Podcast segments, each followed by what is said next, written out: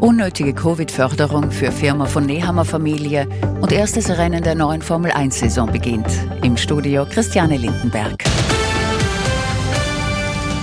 SPÖ und FPÖ schießen sich auf ÖVP-Bundeskanzler Karl Nehammer ein. In der Corona-Krise hat eine Marketingagentur rund 165.000 Euro an Förderungen erhalten. Das Unternehmen gehört zum Teil Nehammers Vater und seinem Bruder. Und laut Rot und Blau war die Subvention nicht nötig, weil die Firma über die gesamte Zeit Gewinne geschrieben hat. Von Seiten der Agentur heißt es, man hätte bei der Beantragung natürlich alle rechtlichen Bedingungen eingehalten. Die letzte Generation will ein Grundrecht auf Klimaschutz in der Verfassung. Für sie ist es ein Recht auf Überleben. Die Klimakleber haben dieser Forderung zu Mittag mit einem Großprotest beim Wiener Museumsquartier Nachdruck verliehen. Ein paar hundert Demonstranten und Unterstützer waren vor Ort, darunter der Ökologe und Wissenschaftler des Jahres 2022 Franz Essel.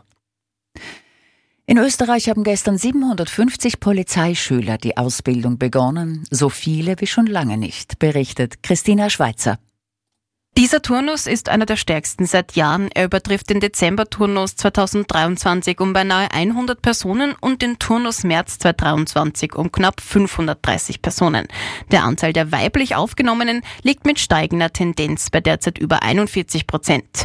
Die Personaloffensive zeigt Wirkung, so Innenminister Gerhard Kahner. Neue Maßnahmen schaffen Anreize. Ein fehlender Führerschein oder sichtbare Tätowierungen sind kein grundsätzliches Ausschlusskriterium mehr.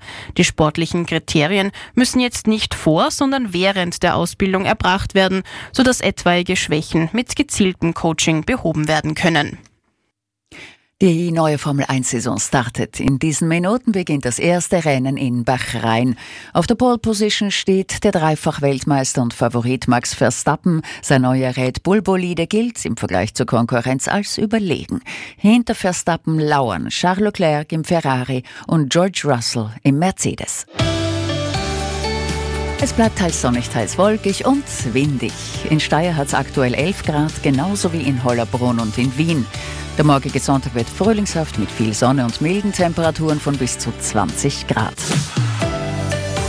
Das Radio Arabella Verkehrsupdate.